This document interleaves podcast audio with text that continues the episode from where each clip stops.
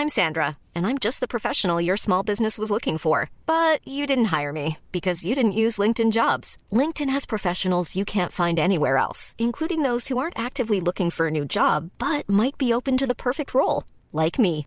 In a given month, over 70% of LinkedIn users don't visit other leading job sites. So if you're not looking on LinkedIn, you'll miss out on great candidates like Sandra. Start hiring professionals like a professional. Post your free job on linkedin.com/people today.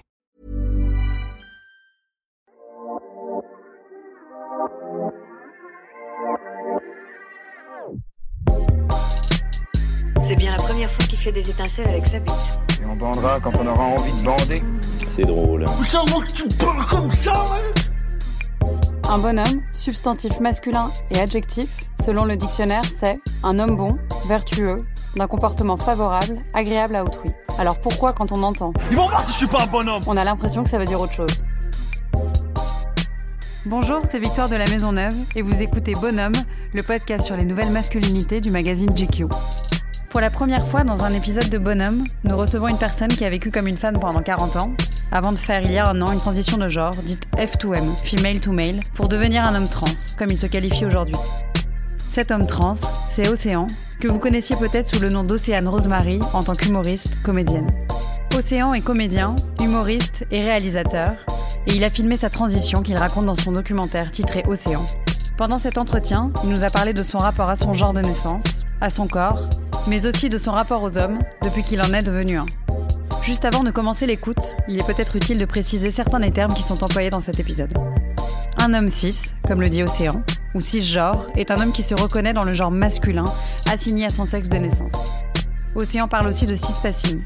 Le cispassing, c'est le fait de passer pour une personne cisgenre, un homme ou une femme, sans avoir à préciser. Ainsi, on parle de cispassing lorsqu'une personne ayant fait une transition vers le genre masculin est directement considérée par des inconnus comme un homme, sans avoir à le mentionner. Et maintenant, notre invité peut nous donner sa définition du bonhomme.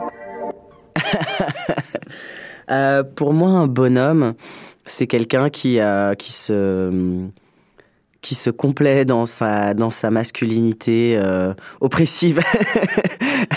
bon, c'est vrai comme réponse, c'est- pas trop. C'est assez court, mais je pense que je peux pas vraiment dire plus que. Par exemple, enfin, c'est-à-dire ce complet. Bah, c'est-à-dire euh, qui va faire, euh, qui qui va écarter les jambes dans le métro, euh, qui va parler fort, euh, qui fait le bonhomme quoi, tu vois, qui va qui va se la raconter un peu, euh, qui va euh, jouer son rôle de mec euh, dans toute la caricature de ce que ça peut être en fait. Mais le bonhomme peut être sympathique après, hein, même si là je l'ai décrit de manière un peu dure. Euh, bon, mais disons que pour moi le bonhomme c'est une vision euh, ancienne quoi et très masculine, euh, ouais. Pas dans le meilleur sens du terme. Donc ma question d'après, je connais la réponse, qui est toi t'es un bonhomme? non, je suis pas un bonhomme. Ou non. C'est qui les hommes de ta vie qui t'ont entouré et qui te servent de modèle ou de référence? Bah, ça a été vachement mon père en fait parce que dans dans ma fratrie, bah, il y a eu que des filles, enfin de naissance en tout cas. Maintenant, il y a, moi et après j'ai eu un, j'ai eu un fils n'importe quoi. Ok, est-ce que tu es aussi ma psychanalyste? J'ai eu un fils. Non, ma mère a eu un fils, ça n'a rien à voir. Euh, j'ai eu un frère, mais elle l'a eu vachement plus tard. Elle l'a eu euh, 22 ans après moi, donc euh, du coup j'ai pas grandi avec lui. Et du coup, euh, j'ai surtout eu le modèle de mon père et euh, aussi de certains de mes oncles euh, qui étaient des hommes euh, ou sont pour certains mon père est, est plus euh, vivant, euh, mais très euh, doux, très à l'écoute, euh, pas du tout dans des dans des ce qu'on appelle aujourd'hui les masculinités toxiques quoi en fait. Donc du coup j'ai eu des modèles d'hommes euh, assez étonnants je dirais. Mon père c'est un ancien c'était un ancien prêtre donc il avait aussi eu un parcours euh, particulier et vraiment ouais, où sa masculinité à lui, je pense, avait pas vraiment pu se déployer pour pour pour le meilleur et pour le pire, quoi, disons, parce que du coup, c'était quand même quelqu'un de très de très délicat, quoi, de très attentif et qui qui était plutôt entouré de femmes. Donc euh, du coup, on- et c'est vrai que moi j'avais deux sœurs et ma mère elle avait plein de copines. euh, Enfin, j'ai plutôt la- le sentiment de grandir dans, dans un genre de gynécée quoi, avec des femmes très puissantes. euh, voilà, donc j'ai plutôt évolué dans un milieu de femmes et les hommes, euh, je dirais que les modèles, en tout cas du coup, qui me sont restés comme des modèles positifs, c'était des hommes euh, qu'on pourrait caractériser d'hommes féminins. Et toi, t'as pris quoi de ces modèles aujourd'hui, si tu arrives à en être conscient? Bah, j'espère que j'ai pris euh, ça, que j'ai pris euh, la douceur, le fait de, de faire hyper gaffe, euh, de pas être oppressif. après, évidemment, ça vient aussi du fait que je suis trans et que j'ai du coup 40 ans de vie de femme dans les pattes, donc je sais vraiment exactement ce qui peut être problématique pour une meuf.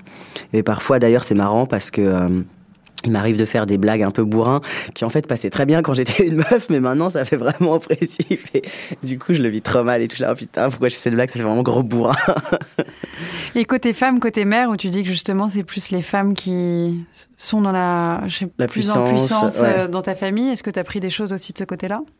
Oui, euh, de toute façon, euh, je considère que ma transition est un geste euh, féministe, un geste de, de femme qui s'émancipe à un moment et qui décide de sortir des assignations dans lesquelles on l'a enfermée.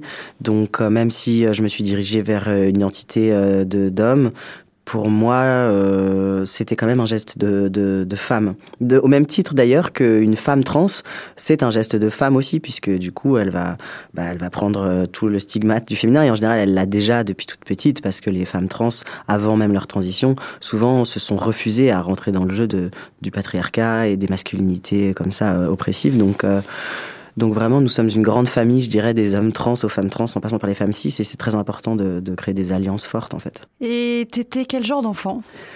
Euh, J'étais euh, un enfant qu'on peut qualifier, bah, du coup, à l'époque de garçon manqué, ce qui est quand même un terme extrêmement problématique, puisque euh, j'étais peut-être juste une fille réussie ou déjà un garçon, je sais pas. Euh, dans le sens où j'étais sportif, euh, où je faisais beaucoup de blagues. En fait, c'est assez euh, triste de se dire que euh, un enfant euh, qui qui, qui incarne son corps, qui veut peut-être je sais pas, ouais, être dans, ouais, être, être, dans sa corporalité en fait, explorer le monde, aller à la rencontre des gens, va être immédiatement perçu comme masculin parce qu'en fait euh, c'est vraiment ok. Enfin en fait euh, on ça montre à quel point on entrave les femmes très tôt et à quel point on leur fait comprendre qu'une fille euh, ça doit être sage ça doit bien se tenir ça doit pas salir sa robe alors que les garçons vont être valorisés à aller tu vois dans la boue faire du foot et rentrer dégueulasse et transpirant va, on va, trouver ça extraordinaire alors qu'une fille on va l'engueuler quoi. Donc moi ça va. Mes parents là-dessus étaient assez cool. Donc j'ai pu j'ai pu être un garçon comme un autre. Et c'est ça tu te sentais du coup comme les garçons assignés au genre de garçon de ton non, euh, en fait, je me posais pas trop la question parce qu'on m'avait dit que j'étais une fille, donc c'est vraiment une information que j'ai questionnée que extrêmement tardivement, parce que je pense que si j'avais eu les moyens de penser ma transidentité et des outils pour la penser plus tôt, j'aurais transitionné beaucoup plus jeune, en, effet. Mais en tout cas, on me laissait être une fille comme j'avais envie, donc euh, ça me permettait de d'être un garçon. Est-ce qu'il y avait des endroits, des activités, des lieux où tu te sentais vraiment à ta place? Je me sentais à ma place. Euh bah, je me suis sentie toujours à dans mes activités. En fait, j'ai fait beaucoup d'équitation toute mon enfance, à très haut niveau, de compétition et tout ça à l'adolescence. Et c'est justement, c'est l'endroit où on était hors du genre, en fait. C'est que quand tu montes à cheval et que tu dois je faisais du dressage, on devait faire donc euh, des, des figures. Tu vois, c'est un peu comme du patinage artistique, mais avec un cheval, on va dire, pour que les gens qui connaissent pas. Euh, tu dois juste trouver l'osmose avec euh, avec euh, ton, ton cheval et, et faire les, les plus belles figures. Et, et donc, je pense que j'étais bien justement parce que j'étais hors du genre dans ces endroits-là, quoi, et dans une relation avec l'animal qui moi me plaçait juste en tant qu'être humain et pas en tant qu'homme ou femme, juste en tant que cavalier, quoi, on va dire. Et et après, voilà, quand j'ai commencé à faire du théâtre aussi très tôt, j'étais quand même j'avais une vocation, on va dire. Et dès que j'étais sur scène, euh, j'étais bien, mais c'est vrai que j'évitais au maximum euh, les rôles euh, hyper genrés ou les rôles de filles, ou si je devais trop mettre des robes et tout, j'étais pas du tout à l'aise, quoi. Mais quand même, le théâtre ou voilà, l'humour, très vite, a été un lieu d'expression pour moi. Du coup, il y a l'adolescence aussi, euh, qui est un âge dans lequel on a besoin de s'identifier, de trouver à quoi on appartient, euh, une forme de communauté. Est-ce qu'il y avait des, personnes à qui tu t'identifiais, du coup, qui font partie de l'univers commun euh, des célébrités? Est-ce que est-ce que tu avais ça? Euh, Ouais, moi, je m'identifiais à Janis Joplin, parce qu'après, j'ai fait de la musique aussi très tôt.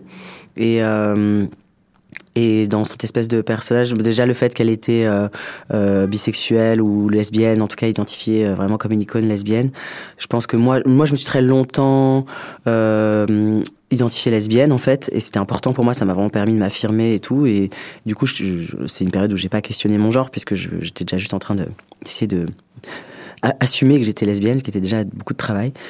Et du coup, Janis Joplin, c'était vraiment une icône, quoi, avec euh, le côté euh, musicienne un peu déjantée, trash et tout, et, en même temps avec une voix incroyable. Enfin voilà, donc ça c'était une, figure super importante euh, pour moi. Est-ce qu'il y avait des choses qui te fascinaient ou que tu enviais euh, aux filles ou aux garçons, à l'un des deux genres euh, ou deux Je pense que j'ai beaucoup envié les garçons, en fait. J'ai beaucoup envié les garçons, euh, justement, de pouvoir, euh, bah, leurs fringues. Déjà, je voulais vraiment leurs fringues. Je voulais être euh, en maillot de bain, torse nu sur la plage. Euh, C'est vrai que j'étais, j'étais jaloux, euh, fr- franchement. Et on De- te laissait mettre les maillots que Bah, tu je le faisais pas en fait. Je me, je me l'autorisais même pas à moi-même en fait, parce que vraiment, encore une fois, j'ai, mis beaucoup de temps à questionner euh, cette, enfin, vraiment à me dire que j'étais, que j'étais un homme trans. Donc, euh, du coup, j'étais jaloux, mais dans mon coin. j'étais jaloux de leur liberté aussi, je pense, de la liberté qui leur était accordée. En tout cas, quand j'ai leur liberté, c'est pas du tout euh, qu'ils étaient plus libres eux à l'intérieur. C'est juste que l'espace qui est donné aux, aux garçons est injustement bien plus grand. non? Et aujourd'hui, tu as la même vision euh, des hommes? Ou elle a changé au cours de ta vie Euh, plus ça va, moins je supporte les hommes cis. Euh, plus je suis en colère contre eux parce que je pense que c'est des colères que j'ai vachement refoulées aussi par euh, stratégie de survie parce que quand t'es une meuf, tu peux pas être trop en colère contre les hommes sinon tu te fais tout le temps euh, reprendre en fait, tu te mets en danger, que ce soit je dirais psychologiquement, symboliquement ou physiquement. Et maintenant que j'ai un cis-passing, donc je passe pour un homme cis, et que donc je suis aussi identifié à cette catégorie-là, je, la, je, la rejette totalement. Je sais que c'est peut-être compliqué à comprendre. C'est-à-dire, souvent les gens disent, mais pourquoi tu as voulu être un homme euh, si euh, tu, tu n'aimes pas les hommes ou voilà. Et en réalité, c'est c'est plus compliqué que ça. C'est-à-dire que moi, je me sens plus juste euh, corporellement avec voilà le corps que j'ai maintenant. Et c'est pour ça que j'ai tenu à prendre des hormones parce qu'il y a des mecs trans qui s'hormonent pas. Hein, c'est pas une obligation ni même. Moi, j'ai fait une mastectomie, mais c'est pas obligé. Il y a plein de mecs trans qui font qui, font pas d'opération. Mais moi, c'était juste mon ressenti, c'est que pour moi, le genre, c'est une performance sociale, c'est une relation à l'autre dans la société. Si je pars vivre euh, sur une île déserte ou dans une, dans une grotte, je serais plus un homme ou une femme. Je reviendrais euh, cet, cet être humain qui en relationne avec la nature, les plantes, les animaux. Et d'ailleurs, je relationnerais différemment si j'étais dans un environnement où ils sont majoritaires. Donc, euh, le genre, c'est c'est totalement lié à la société. Je peux pas juste dire je suis à l'intérieur, je me sens, c'est pas tellement ça. Mais pour autant, moi, mon ressenti est que je suis plus à ma place dans une dans, dans, dans ce corps là et dans cette vie euh, sociale où on me dit monsieur parce qu'apparemment les gens ont absolument besoin de dire monsieur ou madame quand tu rentres dans, dans un café même si je pense que vraiment ils devraient juste arrêter et plus jamais dire juste bonjour. Ça suffit non de juste dire bonjour aux gens et de pas présupposer de leur genre mais bon bref. Et du coup pour autant euh, c'est comme si ces 40 ans où j'ai accumulé euh, une certaine colère aussi légitime à mon avis euh, de femmes et de personnes oppressées par, euh, par le patriarcat, euh, que maintenant je peux l'exprimer, je m'autorise à l'exprimer maintenant. Euh, et par ailleurs, moi, la sensation que j'ai eue la fois où je me suis retrouvé dans une ruelle sombre et qu'il y a une meuf devant moi euh, qui s'est retournée et, et j'ai vu la tension s'installer dans son corps, le moment où la tension s'est installée dans son corps, déjà je l'ai perçue alors qu'elle était sans doute imperceptible à l'œil nu et je l'ai ressentie dans ma chair. Et ça m'a fait un truc, c'est pas juste de l'empathie, c'est que ça m'a, ça m'a bouleversé. Parce que c'était horrible pour moi de provoquer ça, juste par mon apparence physique et tout. Et donc, évidemment, j'ai fait ultra gaffe et tout, mais, et ça, aucun homme cis pourra le vivre comme ça. Donc, euh, je suis dans une relation assez ambivalente, euh, enfin, pas envie, non. Je suis dans une relation assez complexe, c'est, ça le mot juste. Assez complexe, c'est-à-dire que je peux pas la dire en une phrase, dans le sens où, oui, je tiens à être perçu comme homme et je tiens à mon cis-passing et j'ai besoin euh, de, de socialement d'exister en tant qu'homme. Pour autant, je ne m'identifie à aucun moment aux hommes cis, parce que les hommes cis, euh, ils incarnent aussi l'oppression, ils incarnent la violence, et moi, je considère que je serai toujours euh, dans la catégorie des femmes, déjà parce que en tant que trans, je subis des oppressions systémiques et sociales permanentes et que donc à, partir du moment où j'appartiens à un groupe opprimé, alors c'est le groupe des femmes, c'est le groupe euh, des noirs et des arabes, c'est le groupe des handicapés, c'est le groupe des grosses, et c'est un très grand groupe, mais c'est le groupe des gens qui sont exclus, marginalisés. Je fais partie de ce groupe en tant que personne trans, de toute façon, donc euh, je peux pas y échapper quand même je le voudrais. Et si euh, dans un monde idéal, imaginons dans 10 ans ou 15 ans, tout d'un coup les personnes trans sont tellement intégrées euh, qu'elles sont euh, totalement avec les mêmes droits et qu'il y a plus de transphobie, bon, je pense que ça prendra beaucoup plus de temps, mais disons théoriquement, et alors même, euh, je continuerai à revendiquer mon identité d'homme trans parce que justement, je me, je me soustrais euh, au système de violence. Je ne veux pas euh, adhérer au système de violence euh, qui ont été euh, construits euh, qui, et qui existent encore. Et que les hommes cis, en fait, même si eux, ils se disent Oh, mais moi, j'ai jamais violé personne. Oh, mais moi, je me comporte bien. Oh, mais moi. Oui, mais vous profitez de ce système d'oppression et vous profitez tout le temps de ce système de violence. Et donc, il y a une prise de conscience qu'ils ont à faire, à mon avis. Euh, et aussi dans leur façon de prendre la parole, ça. Enfin, moi, je suis que en lutte, en fait, euh, finalement, euh, contre le patriarcat et contre les hommes cis, quoi. Et plus ma transition avance, pire c'est. Et un jour, j'ai compris cette fascination que j'avais pour les corps des hommes. Ils m'obsédaient car j'aurais voulu être eux, avoir ces corps qui m'étaient inaccessibles. J'ai donc compris il y a un peu plus de deux ans que je voulais changer de genre. Je bien de genre et pas de sexe, car euh, ce qui m'intéresse de changer, c'est la perception sociale que les gens auront de moi. J'ai 41 ans demain et je vous le dis, je suis épuisée d'être une femme. Littéralement épuisée. Est-ce qu'aujourd'hui, il y a des codes euh, communs de la masculinité auxquels tu réponds et d'autres au contraire auxquels tu réponds pas du tout?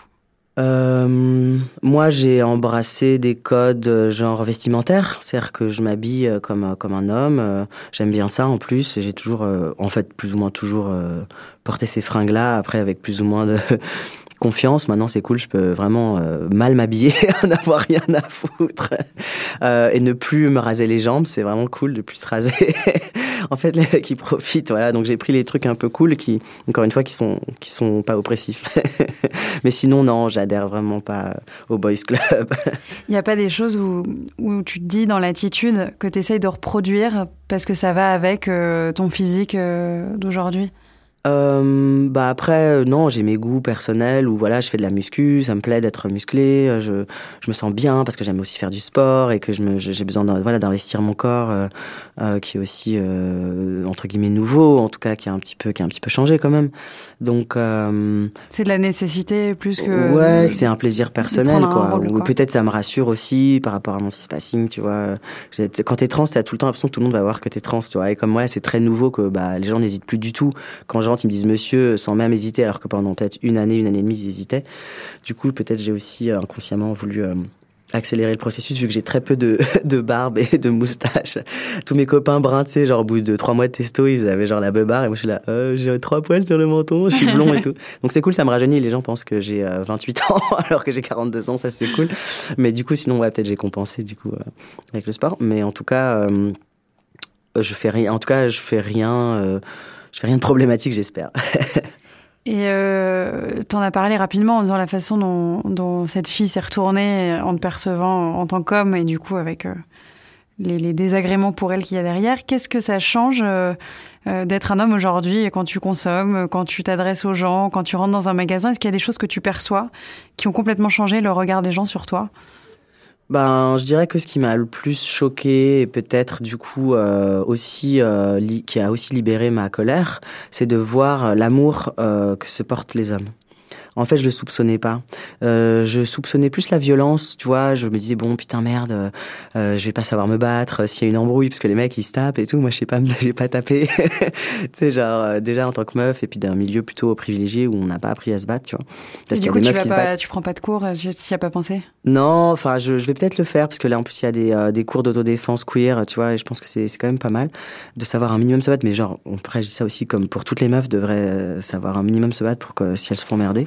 Mais, euh, mais Tu disais l'amour euh, que Oh. les hommes se portent. Ouais, mais l'amour, je le soupçonnais pas. Et en plus de ça, ouais, de la camaraderie en fait, qui a la camaraderie, le, le côté euh, vraiment où je trouve les mecs ils sont plus sympas en fait maintenant. Ils sont plus sympas avec moi quand ils me perçoivent comme un, comme un homme cis. Euh, ils, ils, ils, bah, ils m'aiment de, de base. Et ça, c'est trop choquant, en fait. Parce que quand t'es une meuf, t'as as tout le temps envie de ça, de cette camaraderie. En plus, quand t'es une lesbienne, Gwyn, dans mon cas, tu la cherches, cette camaraderie. C'est-à-dire que tu, tu viens montrer, OK, je suis Gwyn, donc euh, de toute façon, je suis pas là pour qu'on se séduise, je suis pas dans un rapport de séduction avec toi. Viens, on est copains, tu vois. Et en fait, même dans ces cas-là, même quand tu proposes ça, il y a toujours un truc où, ouais, mais ça les fait un peu chier, du coup, s'ils vont pas pouvoir potentiellement de sauter ou se dire qu'il pourrait être sauté, ça va un peu. Enfin, il y a un truc de qui, du coup, ils sont moins sympas, quoi, tu vois. Et euh, quand ils te perçoivent comme euh, potentiellement accessible sexuellement, et encore une fois, ça veut pas dire que les mecs veulent tous coucher avec toi, ça veut juste dire que il, il peut, il faut qu'il y ait cet imaginaire là, cette possibilité de, tu vois. Et euh, et du coup, ils sont sympas, mais d'une manière sympa qui est qui est pas très belle, quoi, parce que c'est c'est un rapport de force, c'est un rapport de séduction. C'est pas. Voilà. Et donc ça, ouais, ça, ça, ça, ça me choque, et du coup, je suis trop vénère. Trop les bâtards. Il y a des choses que tu as le sentiment de pouvoir dire maintenant que. Ouais, tout ce que je te dis là, je pense pas que j'aurais eu la possibilité de le dire avant. Aussi parce qu'il y a une pression sociale énorme sur les sur les femmes euh, Gwyn où on est tellement tout le temps à nous dire ouais vous avez un problème avec les hommes de toute façon. Mais moi maintenant je dis mais ouais mais bien sûr toutes les femmes ont un problème avec les hommes on a toutes été euh, harcelées à un moment ou violées ou euh, euh, agressées sexuellement. Enfin, je veux dire, l'oppression euh, patriarcale, on l'a subi au moins euh, une fois ou deux mille fois dans notre vie, à des degrés plus ou moins graves. Donc, bien sûr. Et en fait, en fait, maintenant, je regrette en fait de pas même l'avoir dit plus tôt, ce qui aurait rien changé au, à mon parcours trans, parce que ça c'est autre chose. Mais en tout cas, ce qui est sûr, c'est que maintenant que je suis à cette place-là, j'ai l'impression que c'est ok c'est ok puisque moi maintenant je suis dans ce groupe là aussi donc j'ai vraiment plus le droit de le critiquer quoi. Donc euh, ouais en ce sens là j'ai j'ai la possibilité de radicaliser encore euh, mon discours sur les hommes étrangement. Si tu devais dire les grands traits euh, qui te caractérisent aujourd'hui des qualités des traits de caractère ça serait quoi? Je dirais que je suis euh, toujours aussi culpabilisé. J'ai toujours l'impression de pas faire assez, de pas faire assez bien. C'est la culpabilité, je pense, la chose qui est la plus présente dans ma vie. Euh, mais pour autant, je suis quand même euh, assez euh, énergique et je j'arrive à faire euh, ce que j'ai envie de faire pour moi et pour les autres aussi. Là, j'essaye maintenant de beaucoup faire des choses pour la communauté aussi. Et là, la, la tournée autour du film, c'est aussi pour ça pour aller voir les gens, pour leur donner de la force en fait. Je pense que c'est une qualité que j'ai, c'est que j'arrive à bien communiquer euh, de la bonne humeur et de l'énergie, de la force euh, aux gens. Mais c'est ça qui est, qui est, hyper intéressant dans l'expérience d'être un homme trans avec un cispassing, c'est que tu crois que tu vas. Les gens, d'ailleurs, il y a des féministes euh, qui nous rejettent en disant ouais, vous passez du côté de l'ennemi et tout. Et moi, je dis toujours bah non, non, parce que déjà pour tout ce que je t'ai expliqué tout à l'heure sur euh, sur les discriminations qu'on subit, euh, moi j'ai l'impression d'avoir perdu en privilège en fait. J'ai pas gagné en privilège. Donc je pense que c'est hyper important de faire la différence entre confort et privilège. C'est-à-dire qu'en fait, quand tu deviens, euh, quand tu rentres dans la catégorie des hommes socialement, quand tu es un homme trans avec un cispassing, on va dire, euh, tu gagnes en confort parce que oui, en effet, bah, les mecs vont être un peu plus sympas, ou en tout cas, va pas être dans cette sexualisation permanente, etc. Mais pour autant, toi, tous tes réflexes à ta vie, tout ce qui t'a constitué, tu l'as toujours. Donc la peur, tu l'as toujours. Euh, la culpabilité, qui est vraiment, je pense, quelque chose qui est très enseigné aux petites filles et aux femmes en général, de pas jamais être assez à la hauteur et tout, alors que le mec, tu vois, ils sont assez contents d'eux, assez rapidement. Ouais, je, je, suis sympa, je suis bien. et ben moi, c'est quelque chose que je pourrais jamais avoir, je pense, tu vois, parce que je me suis tellement construit aussi là enfin j'ai été construit comme ça et j'ai été construit avec une éducation euh, de, femme. Euh, donc euh, du coup clairement je pense que en, ce sens là je serais même après des années et des années de, vie avec un cispassing je serais toujours différent en fait et tant mieux. Et encore une fois, je tiens juste à préciser que c'est mon parcours. Il y a beaucoup de mecs trans qui considèrent qu'il y a un début et une fin à leur transition. Euh, moi, je considère que je serai toujours trans, que c'est, j'étais sans doute trans depuis toujours aussi, avant même de le savoir. Euh, et donc, euh, c'est aussi un positionnement politique. C'est quoi pour toi être viril? Je sais pas. J'imagine que c'est de de produire des des façons, des, des masculinités un peu euh, outrancière, euh, de, de, de, ouais, de vraiment faire le mec. Euh... T'es pas viril, toi, par exemple Tu te considères non, pas comme viril je crois que je suis pas du tout viril, non. Mais enfin, ça n'a rien à voir avec les muscles, les poils, des choses maintenant que t'as aujourd'hui. Enfin, on en avait tous des poils avant. Ouais, c'est ça, avant qu'on nous les enlève. Euh, J'ai l'impression que c'est plus du comportement, la virilité. Ouais, au fond. Après, toute façon, je pense qu'être un, être un homme ou une femme, c'est du comportement. Donc, euh, enfin, c'est de la socialisation, quoi. Donc, j'ai du mal à essentialiser et tout. Après, oui, bon, bah, peut-être qu'un mec qui est très, très musclé euh, et très poilu, il est viril, ouais, c'est vrai. J'y avais pas pensé, mais t'as as raison. Non, c'était une question. Ouais, ouais, pas... non, sans doute que c'est ça aussi. enfin, c'est les, les archétypes du masculin, mm. quoi. Et t'es à l'aise avec ton apparence physique? Euh, ouais, je, je, je, me sens mieux maintenant. Après, je te cache pas, euh, je vais te confier un truc, c'est que j'espérais, tu sais, que justement, euh, en faisant ma transition, vu que les mecs ils sont beaucoup moins sous pression sur le corps, que tous les complexes allaient partir. Parce que franchement, euh, nous les meufs, on est tout le temps en train de se trouver trop grosses et tout, c'est un truc de ouf quand même. Enfin, on est, puis c'est un problème. Enfin, faut vraiment qu'on arrête, que toutes les femmes arrêtent. Mais c'est hyper dur parce que les injonctions de beauté, de normes, de minceur, elles sont d'une violence folle, elles sont permanentes. Et donc j'espérais, tu vois, un peu plus être cool avec ça. Et c'est pas. Je suis pas encore très content du résultat. Et c'est les mêmes complexes ou c'en est d'autres euh, Il peut y en avoir des nouveaux, du coup, où euh, genre je me trouve trop petit, euh, tu vois, enfin, des trucs à la con. C'est toujours, tu te compares à une, une, espèce de norme absurde que tu passes ton temps à critiquer. voilà. Euh, où j'ai pu voilà être complexé parce que j'avais pas euh, beaucoup de, de barbe euh, tu vois euh, alors que bon bah voilà la virilité la masculinité c'est d'avoir de la barbe tu vois. Alors que bon ça forcément avant je le pensais pas. Mais pour autant les complexes ne m'ont pas ouais m'ont pas quitté. Mais même sur le gras en fait tu vois c'est ça j'espérais on n'aura plus rien à foutre et en fait, je suis toujours en train de me dire que je suis trop gros encore. Enfin, j'ai vraiment là-dessus, j'ai pas du tout changé. Euh, et, j'ai toujours ces complexes-là. Ça me saoule, je te jure, je lutte contre. c'est intéressant en tout cas ah d'entendre ça. En fait. Tu sais, tu dis, euh, j'en aurais plus rien à foutre et tout. Et en fait, tu là, ah, j'ai des bourrelets, je suis gros. Et est-ce qu'il y a des choses euh, de féminin en toi que tu essayes de gommer maintenant plus qu'avant? Non, je pense que toute l'époque où justement j'étais un peu entre deux physiquement et que j'étais du coup j'avais pas un six passing dingue, euh, je, je, je, jouais à fond peut-être plus justement le bonhomme ou j'essayais de plus faire le mec pour vraiment qu'on me dise monsieur parce que ça me faisait trop stresser. Euh, d'être encore perçue comme femme. Mais maintenant que j'ai un cispassing euh, totalement, enfin voilà, qui est là quoi.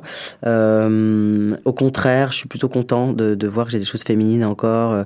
Et d'ailleurs, c'est drôle parce que ce qui arrive, ce qui m'arrive et ce qui arrive à beaucoup de mecs trans, c'est que du coup, on peut très facilement être perçu comme gay. Euh, alors qu'on ne l'est pas nécessairement, même si on peut l'être aussi, parce qu'on a gardé des ouais des gestuels, des façons de. Même là, tu vois, je vois comme je parle vite, c'est un truc de meuf. Parler vite, c'est un truc de meuf. C'est avoir peur qu'on te laisse pas le temps, de pas pouvoir tout dire. Enfin, c'est une forme de, c'est une manifestation d'une angoisse qui est extrêmement euh, féminine, pas au sens essentiel, essentiel mais au sens euh, conditionnement. Mmh. Les mecs qui font des pauses. Enfin, j'aimerais bien écouter tes autres podcasts. Je suis sûr que si tu compares, euh, maintenant que tu, tu interviews des femmes aussi, tu, tu, tu, verras ça que sûrement, souvent les, les femmes parlent plus vite que les hommes. Bon, bah voilà, donc j'ai des trucs féminins et maintenant que j'ai ce spacing, je suis très content d'avoir des trucs féminins parce que c'est aussi ma façon de, de me soustraire, tu vois, justement, à cette masculinité toxique que je veux pas incarner. Tu vois, là, je mets un, un sweat avec écrit fiotte, en gros. J'avais même pas vu. Pour toi, c'est quoi le meilleur compliment qu'on puisse faire à un homme, en général? Euh, Le meilleur compliment qu'on puisse faire à un homme, c'est... C'est t'es doux, c'est sa douceur, c'est son écoute. C'est ça les, les meilleures qualités, de toute façon, que ce soit homme ou femme la capacité d'empathie, d'écoute, de, de se mettre au service des autres. Donc, et les mecs, souvent, bah, c'est les pires, quoi. C'est vraiment, ils s'écoutent, ils s'écoutent parler, quoi. C'est un... bon, toi, tu, tu, leur demandes de le faire, donc.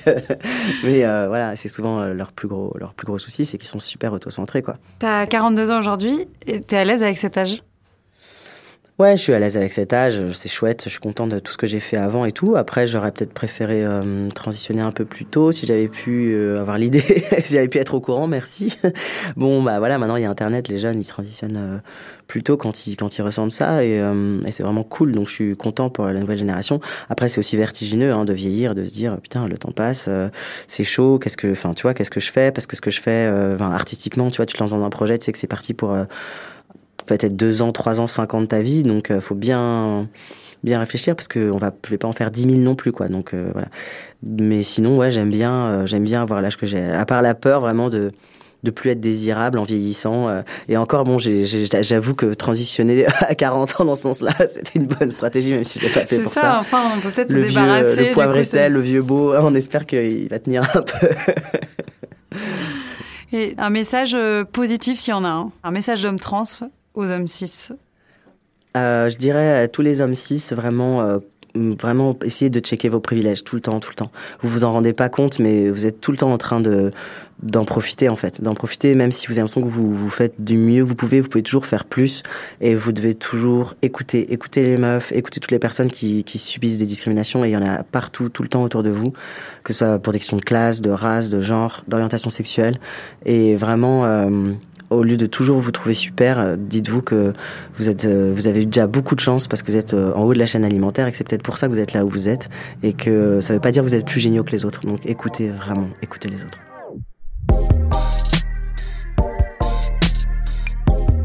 Si vous avez aimé et que vous écoutez Bonhomme sur une appli de podcast, n'hésitez pas à lui mettre 5 étoiles et à commenter. Si vous écoutez sur Audible ou Spotify, c'est super, partagez. Si vous écoutez sur YouTube, vous pouvez liker, partager et commenter. On prendra le temps de vous répondre. C'était Victoire de la Maison Neuve et on se retrouve dans deux semaines pour un prochain épisode de Bonhomme. À bientôt!